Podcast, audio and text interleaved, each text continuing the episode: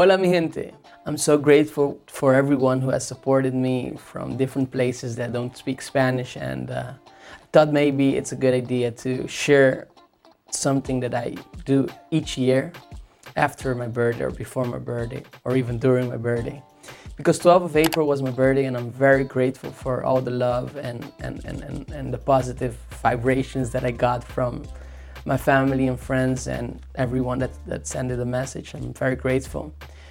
But I want to just take the time and share with you guys what goes through my mind when I'm going through the transition of one year to the other one because last year was a year that was good and, and I mean for for my family and for me it was it was okay you know we were at home we really spent time together. We really got to know each other better and we had a good time and everyone is healthy.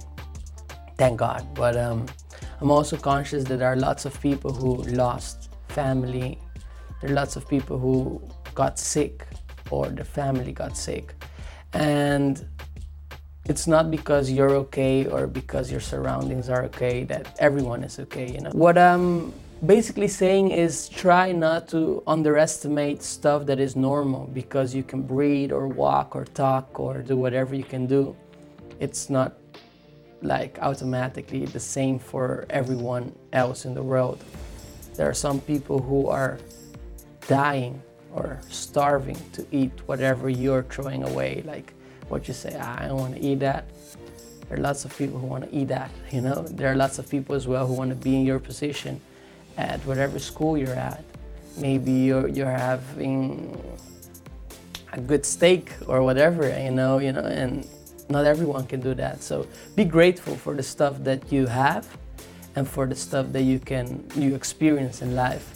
And for me this year my goal is basically to get more in touch with my feelings and how I actually feel, not like how I, I, I supposed to feel, but how do I actually feel, you know? And I've discovered some YouTuber and this guy really like taught me something very simple, like drinking tea and thinking about, wow, how, how am I actually feeling? Because lots of times we're like on autopilot just going through life. Okay i need to go to school i need to pick up my son i need to do this i need to do that.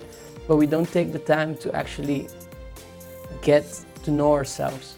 Take some time maybe take a walk or write in a journal. Do something. I mean that's what i'm gonna do and i'm just sharing it with you. Do something to get you know yourself better and love yourself and forgive yourself as well. Like don't be so hard about stuff that went wrong. We can always learn from our mistakes.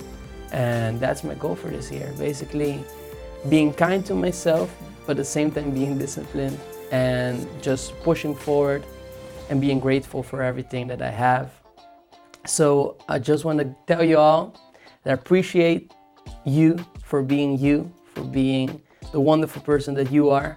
And Thank you very much for your love and support. And I wish you all a productive and a blessed day. God bless you all.